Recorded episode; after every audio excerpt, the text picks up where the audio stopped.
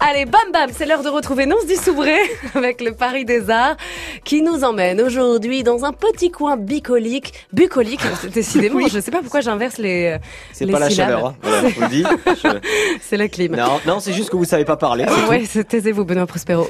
Direction l'un d'entre eux, de ces petits mmh. coins bucoliques, l'hôtel de Sully, c'est donc place des Vosges. Oui, et pour commencer, je vais tordre le cou à une idée reçue. L'hôtel Sully de Sully n'a absolument pas été construit pour l'aristocrate Sully, le ministre de euh, d'Henri Ah oui. Il a été euh, construit pour le contrôleur des finances de Louis XIII, mais à peine achevé, Sully acquiert cette bicoque et lui donne son nom. Ah, et quand vous parlez de bicoque, euh, vous pensez à quoi? Oh, Un petit hôtel particulier en forme de U autour d'une cour d'honneur, sur les façades des moulures en veux-tu en voilà et des niches. Dans ces niches, des statues représentant les saisons et les éléments. Somme toute, quelque chose de très simple. je crois qu'on n'a pas la même définition de simple. Il y a aussi un jardin, non? Alors c'est marrant que vous me parliez de ce jardin, Ségolène, car c'est mon endroit préféré de l'hôtel. L'atmosphère est très paisible.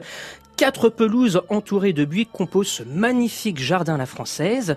Une rosace en pierre finement taillée est posée dans un angle et semble égarée dans un décor qui n'est pas le sien, tout simplement magique. Et aujourd'hui, nous avons le droit à une série de performances dans ce jardin. Oui, avec l'événement Monument en mouvement. Les danseuses euh, Sachinoro et Yumi Rigu nous proposent deux performances qui questionnent sur le rapport du corps au monde qui l'entoure. Une première chorégraphie met en scène le corps en dialogue avec une chaise, puis une deuxième mise en scène d'équilibriste, cette fois-ci fait penser à un origami géant. Et à 20h30, la chanteuse Maya Baru, que l'on écoute en ce moment, nous propose un concert. Sa grande technique vocale, largement inconnue ici, provient d'une île au sud du Japon que la chanteuse associe à sa flûte traversière. Ça se passe donc aujourd'hui dans le jardin de l'hôtel de Sully dans le Marais et c'est gratuit. Ah bah super, voilà, on va pouvoir profiter. Alors attendez, non mais je relis votre texte. Mais en scène le corps en dialogue avec une chaise.